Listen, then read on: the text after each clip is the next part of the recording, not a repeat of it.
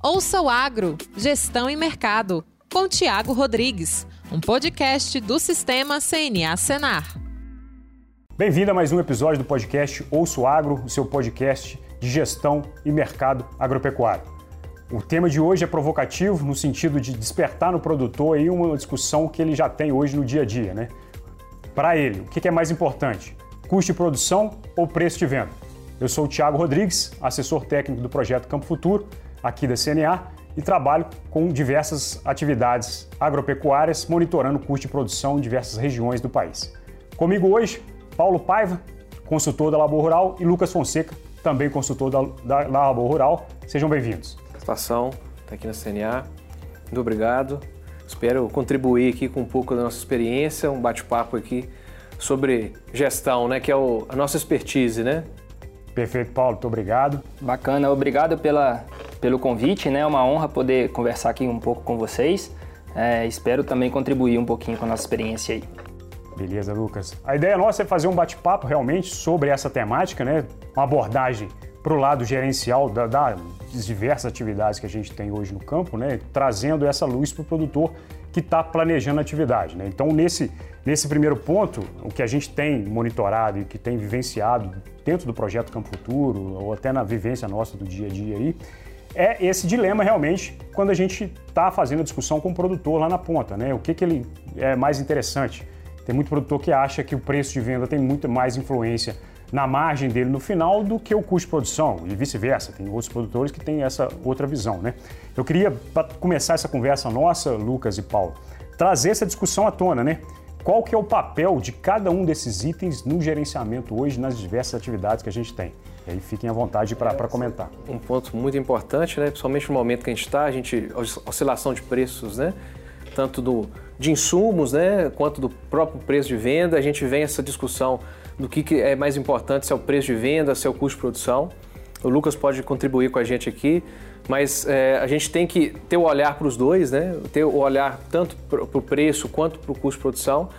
Mas a gente sabe, né, o, o, poder de decisão do produtor, né, ele efetivamente, a gente vai né, discutir isso mais, a gente consegue ter uma efetividade né, de tomada de decisão um pouco menor né, no, no preço. Né? Ele está mais na mão do mercado, mais na, na oferta e na demanda. Né?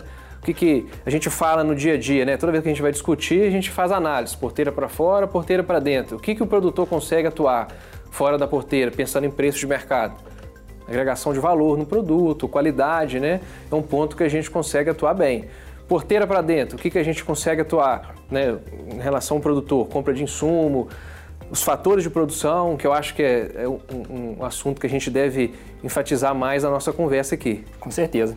E até em análises estatísticas que a gente realiza em cima desses dois fatores, né, em qual é, indicador ali tem maior impacto sobre a, realmente o que importa no final, que é dinheiro no bolso, sobre a margem, o custo de produção ele tem um impacto maior, até quando a gente roda algumas análises estatísticas, né, em termos de é, regressão, né, em termos de correlação. Sempre o preço tem um efeito menor sobre a margem do que quando a gente. No entanto, né, o preço de venda em geral é uma informação muito mais fácil que o produtor tem na mão, né? A agroindústria que está comprando ali o produto, em geral, vai lá e passa isso para o produtor. É uma informação o preço muito mais, é mais fácil. dinâmico. Mais dinâmico. Já, já, já, tem isso monitorado corriqueiramente e demanda um menor esforço também, né? O produtor tem isso fácil. E o custo de produção a gente já tem é, uma metodologia que a gente tem que aplicar, né? Uma coleta de dados ali diária que tem que ter sim uma disciplina para o produtor trabalhar, né? E aí a gente tem um desafio grande nesse sentido, né?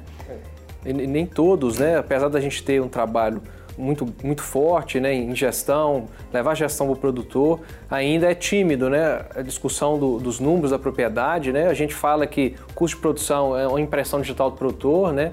Cada propriedade tem seu custo, tem que mensurar seus valores e até para a gente poder saber se realmente será que esse, esse preço de venda que está ele é suficiente para cobrir os meus custos de produção? Será que o preço de leite no mercado, como está, apesar do, do preço estar tá se elevando, será que está sendo satisfatório para cobrir meus custos de produção? Aí a gente entra no assunto, né, deficiência da, da, da, da atividade.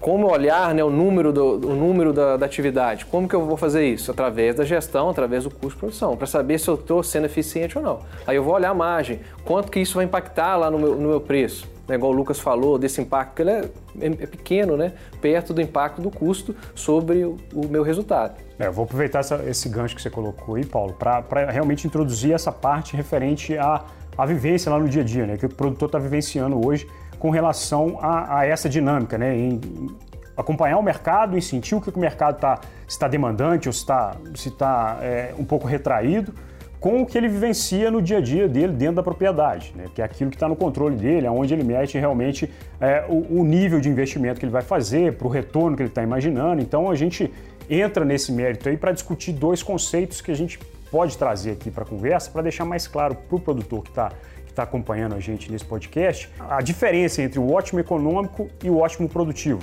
que muitas das vezes, no dia a dia, o produtor acaba não se atentando a isso, mas isso é algo que já está incorporado à rotina dele de trabalho isso acaba direcionando muito das tomadas de decisão, né? Como é que você vê isso, Lucas? O ótimo econômico, em geral, é o que a gente gostaria de sempre estar trabalhando dentro das propriedades, né? Mas na, é, na prática, às vezes é difícil da gente che realmente chegar ao ponto desse ótimo econômico. É, várias literaturas, né, vários artigos que a gente a gente acompanha sempre busca chegar a ótimos produtivos de culturas, né, de, de produtividade animal é, na pecuária. Então a gente tem sim um, um desafio grande em tornar esse é, voltar um pouquinho né, do ótimo produtivo para o ótimo econômico, porque muitas vezes quando a gente chega no ótimo produtivo nós já passamos do momento onde o produtor teria uma melhor rentabilidade, um melhor custo-benefício de determinado insumo, determinado, por exemplo, na, na fertilização das lavouras ou é, na, no raçoamento do, dos animais, né? Dieta, fechamento de dieta. É, isso então... é uma pauta interessante, porque você pensa no preço que está hoje. Eu vou aumentar a ração da vaca? Será que isso vai compensar? Então eu tenho que sempre fazer esse link, pegar o indicador zootécnico meu, casar esse indicador zootécnico meu com o indicador econômico. Será que compensa eu aumentar a ração para determinado lote, para mim poder aumentar o meu volume de leite, já que o preço é interessante? Será que esse é o caminho? Então a gente tenta. E para a gente conseguir fazer isso, a gente precisa ter o um número na mão. O preço de mercado a gente tem. Com certeza. Como é que está o número nosso? Então, por isso a gente precisa ter o número na mão para a gente tomar essa decisão. Ele, o, o, custo, né, ele é um guia para a gente. Principalmente em tempos, em tempos de bonança, a gente consegue trabalhar mais flexível, né? Em tempos de mercado mais volátil, igual a gente está vivendo, né? Extrema importância a gente ter o número na mão justamente para isso. É, e o que a gente tem observado nesses momentos de desafio, né? Que cada vez mais a gente tem enfrentado, né? Problemas climáticos, enfim, diversos fatores aí que, que afetam diretamente o resultado.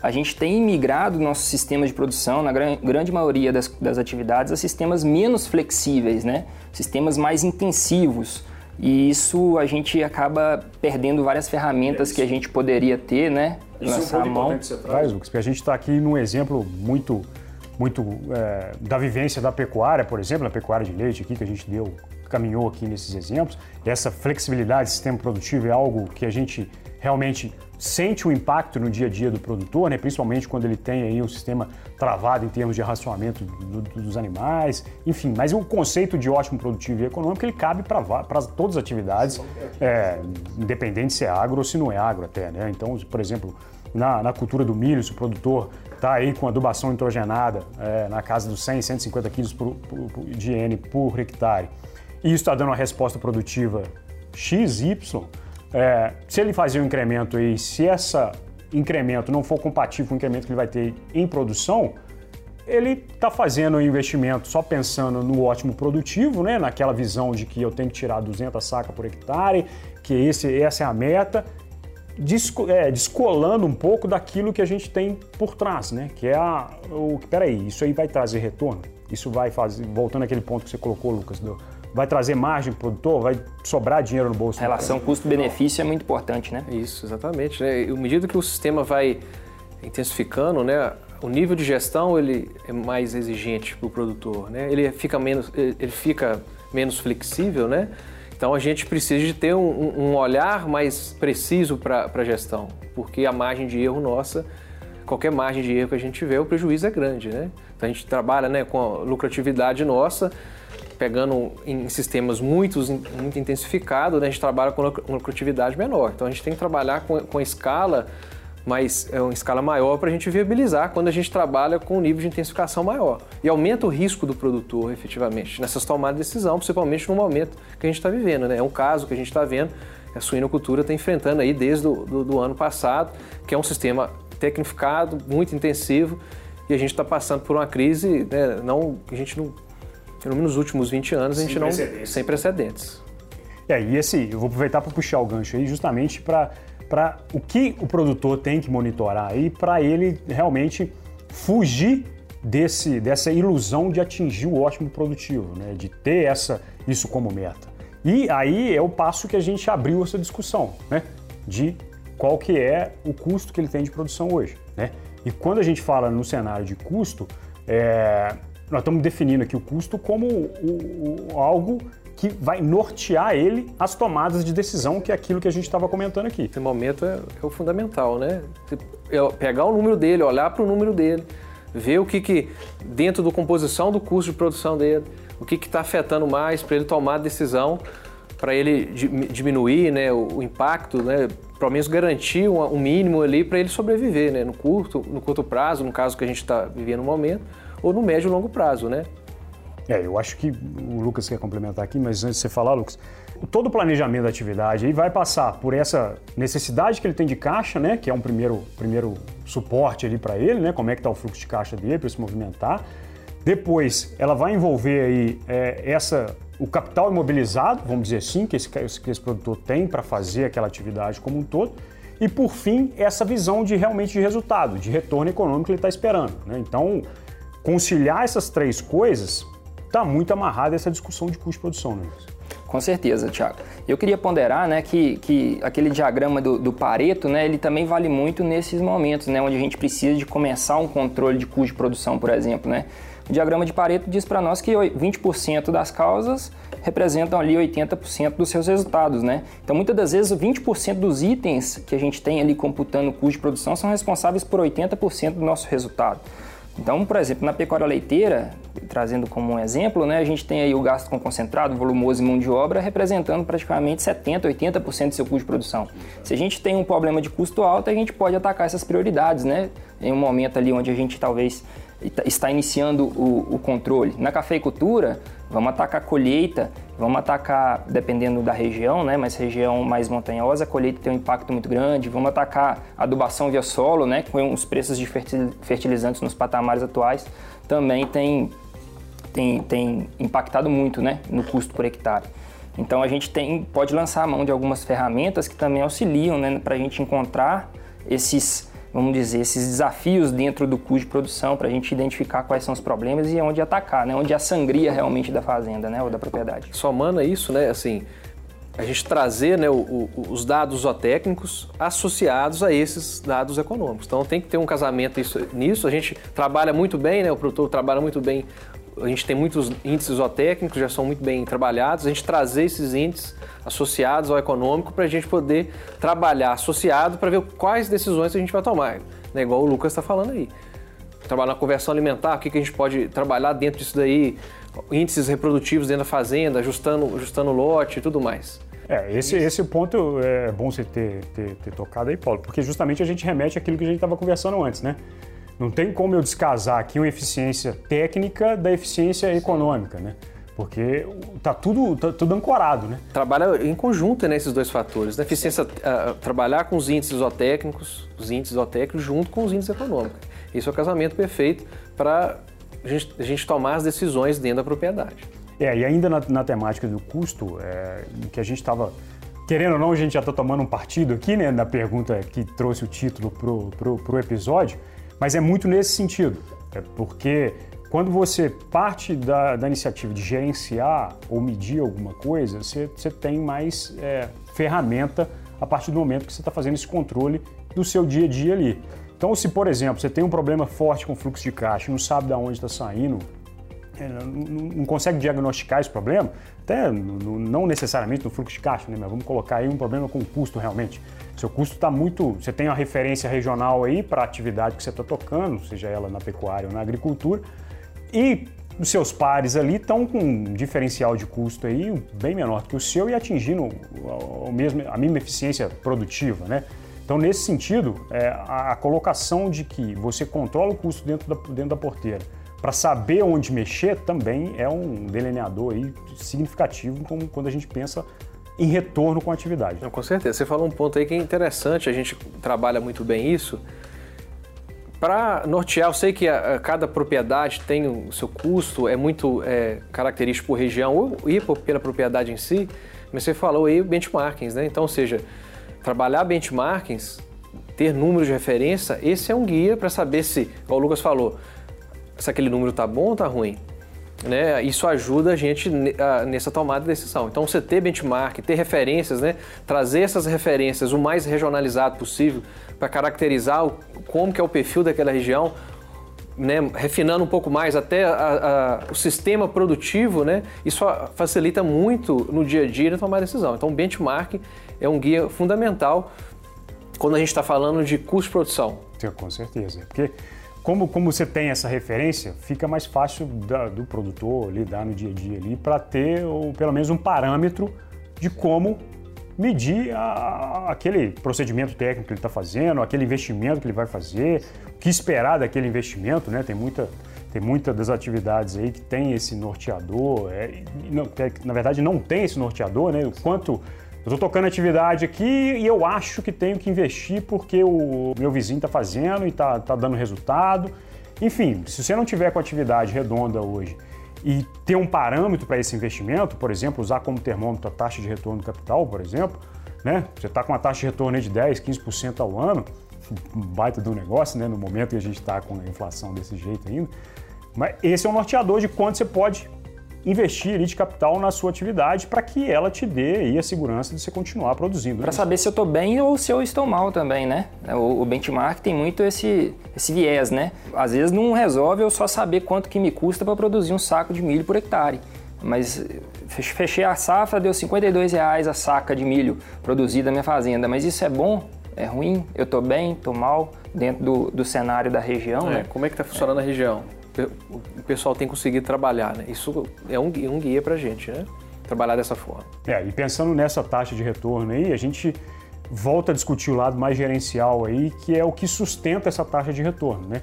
Se a gente imaginar aí, lá na pergunta a gente envolveu basicamente aí dois itens referente a, a, ao gerenciamento da atividade, né? Que foi o custo de produção e o preço recebido pelo aquele produto lá, seja o leite, a, a carne, o ovo, o milho, a cana, enfim, a atividade que o produtor está inserido aí. Mas se a gente pensar nisso é, visando o retorno, a gente tem mais um elemento aí que remete muito àquilo que a gente está discutindo, que é a eficiência produtiva, né? é o ganho de escala. Então, a gente está amparado aqui para atingir essa, essa taxa de retorno ou lucro com atividade aí, nesse tripé, né? Preço, custo equilibrado e escala de produção. Então, nesse sentido, eu acho que nós podemos até entrar no mérito aqui, nem, não defendendo um e outro, mas dar essa visão geral porque que realmente esses três itens vão impactar no dia a dia do produtor. Né? É, antes de entrar né, nesse, nesse mérito, eu acho que é importante a gente fazer a definição da escala, Thiago. Isso. Porque gente, muitas das vezes a gente confunde um pouquinho o volume de produção, aumentar o meu volume produtivo ou de aumentar a minha escala, né?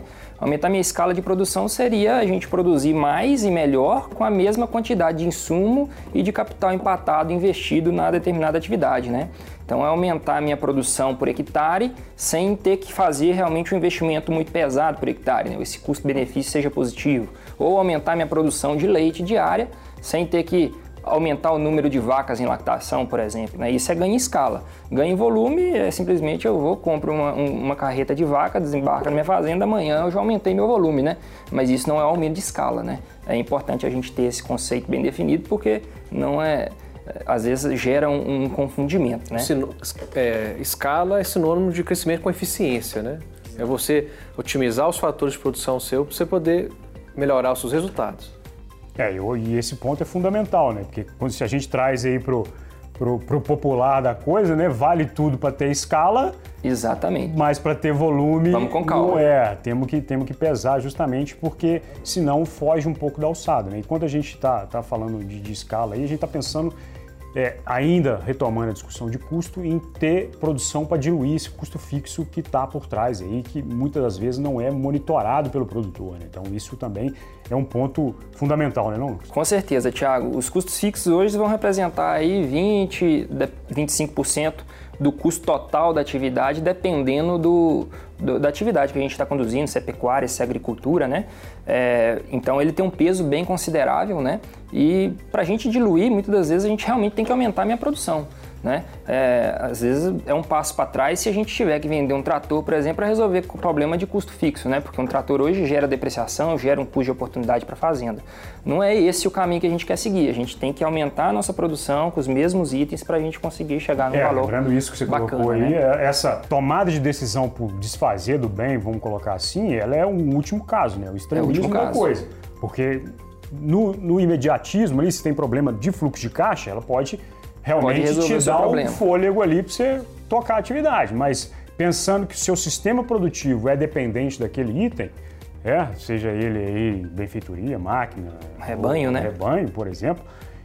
Se você toma a decisão de, de, abrir mão de qualquer um desses itens, você está afetando a sua atividade num prazo maior, né, Paulo? Não, com certeza. E pegando o gancho nesse assunto, né, quando a gente pega em termos de investimento, os investimentos já eram altos né, na atividade agropecuária, se tornaram mais altos ainda. Né? Então, trabalhar esses números é fundamental. Ter os, custos em, ter os custos em mão é fundamental para a gente até avaliar a viabilidade do crescimento ou da ampliação dos sistemas produtivos, né? Com essas altas de todos os bens que a gente usa, né? Quando a gente, pegando em números, né? Quando a gente pega em termos de produção, praticamente metade do imobilizado é terra, né? Se for em rebanho, a gente soma mais 30% em termos aí só de rebanho. Se a gente for partir para as atividades mais intensivas, igual suinocultura, né? Isso é até um ponto muito, muito importante né, a ser falado. Né? Quando a gente pega atividade verticalizada, os custos com depreciação, eles representam 50% do custo produtor e a gente não consegue enxergar isso. É um ponto, é uma pauta muito importante que tem que ser trazida, porque são custos invisíveis e que impactam diretamente no bolso do produtor, principalmente do produtor integrado. Nós estamos falando aí de mais de 50% do custo dele com depreciação, itens que a gente não consegue enxergar, né? O produtor enxerga o que a gente está pagando. A gente não enxerga esse, esses, esses custos com depreciação porque não, não sente no bolso no curto prazo, a gente enxerga no longo prazo. É, e isso é importante frisar porque realmente são itens de custo que devem ser mensurados. Porque todo planejamento que o produtor está fazendo, seja ele no, no, no imediatismo da coisa ali para realmente dar uma guinada na atividade na hora que precisa, ou seja, para que a atividade se, se perpetue, né, continue a produzir e trazer retorno para ele, vai passar por esse entendimento de que o sistema dele é tá, tá mais, é, vamos dizer assim, é mais do que o curto prazo ou só aquele desembolso que ele está fazendo é, ciclo a ciclo, né? Sim. ou ano a ano. Sim. Então, esse, essa, essa é uma vertente também que para o produtor que, que, que, não considera isso, só, só coloca no, no, no modelo de, de, discussão dele de custo de produção a, as despesas referentes ao desembolso que ele propriamente tem, é para que ele ligue esse sinal de alerta, né? Porque quando a gente está falando em uma atividade que, que, quer sobreviver no médio e longo prazo aí, essas despesas vão ter que, de alguma forma, entrar aí nesse controle. Olhando desse lado, trazendo isso para a tomada de decisão, decisão produtor, pode falar assim, não, é totalmente inviável investir nisso ou não é o momento, né? Porque a gente não consegue, às vezes, enxergar dessa forma e no imediatismo a gente entra num, num endividamento que depois é difícil, né? Vira uma bola de neve, né? Então, trazer o custo de produção ajuda muito na análise de planejamento da atividade, né? Ajuda é. muito na análise de planejamento e tomar decisão. Você vai fazer aquele investimento ou não? E muitas das vezes a gente, a gente encontra né, num cenário, a gente que trabalha em uma empresa que presta consultoria nessa área de gestão, Thiago, em um cenário onde o produtor já se endividou para chegar ao ponto de procurar a gestão, né? Então é um cenário muito mais desafiador da gente conseguir reverter esse caso. O ideal já seria, né, já começar um processo de gestão desde o início do projeto, né, desde o início da implantação da atividade, para já começar certo, né? Implementar essa ferramenta é. de gestão desde o início para você diminuir esse, esse risco, né? Porque depois que você imobilizou o capital já era, né? Você imobilizou em concreto, você imobilizou em estrutura, isso aí, esses itens têm uma liquidez, não existe liquidez. Né? Eu ia pegar esse gancho para falar justamente isso. A perda de liquidez que o produtor tem hoje ao fazer investimentos mal dimensionados, né? Então, é, tem, tem, duas coisas que impactam bastante no dia a dia do produtor ali, que é essa questão da falta de liquidez, a partir do momento que ele está imobilizando o capital aí, que ele não vai ter esse giro rápido, né?